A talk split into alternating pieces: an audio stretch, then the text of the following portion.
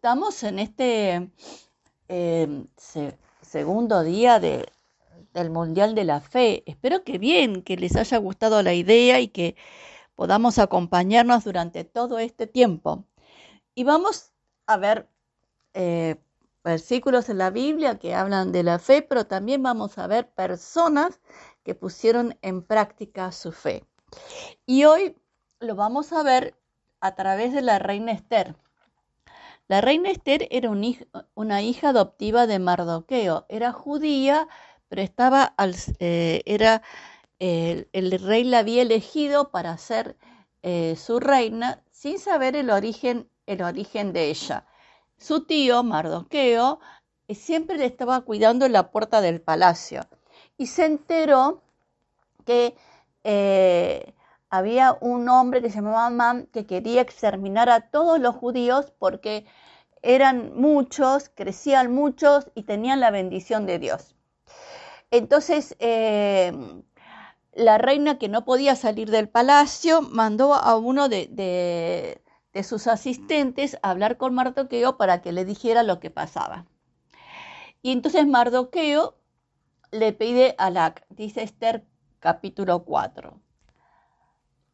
También le pidió que le exhortara a presentarse ante el rey para suplicarle compasión e interceder a favor de su pueblo. Así que Alac volvió a Esther con el mensaje de Mardoqueo. Y Esther le contesta, todos los funcionarios del rey e incluso la gente de las provincias saben que cualquiera que se presente ante el rey en el patio interior sin haber sido invitado está condenado a morir a menos que el rey le extienda su cetro de oro, y el rey no me ha llamado a su presencia en los últimos treinta días. Así que Atac le dijo, le dio el mensaje de Esther a Mardoqueo. Y Mardoqueo le contestó, si te callas en este momento, en un momento como este, el alivio y la liberación de los judíos surgirá por algún otro lado, pero tú y tus parientes morirán.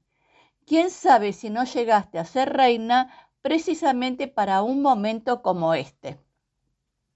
Y entonces eh, también eh, eh, Esther escuchó este mensaje de Mardoqueo y le contesta, ve y reúne a todos los judíos que están en, Susa y hagan ayuno por mí. Y ella estuvo ayunando y también em, le pidió a todo el pueblo que la acompañara en la oración, en el ayuno.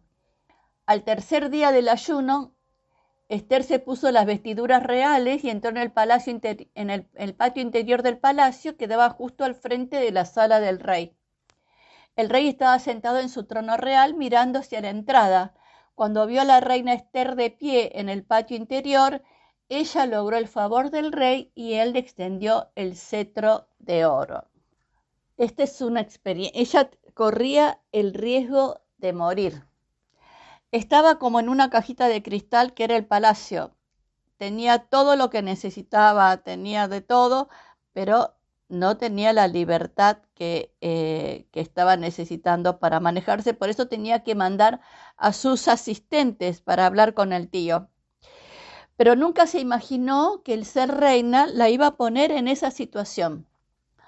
Tener que pedir para al rey para defender el exterminio que querían hacer con los judíos.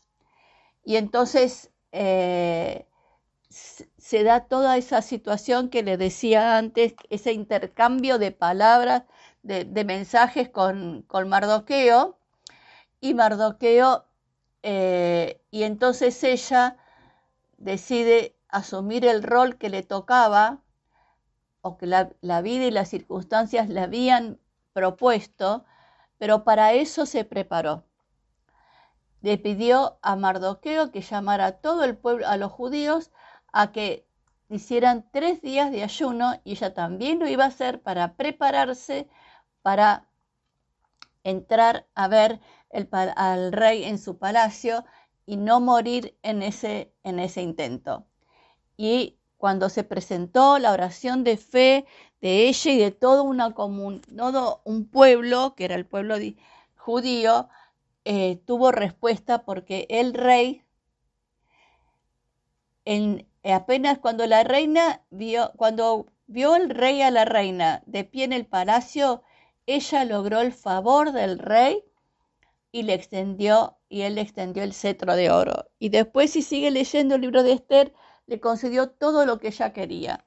Y además en esa oración, en esos tres días de ayuno, Dios le mostró una estrategia para eh, trabajar una situación de tal manera en el palacio, con frente al rey, para que eh, el pueblo judío fuera salvo y se hiciera justicia con aquel que quería exterminar a los judíos.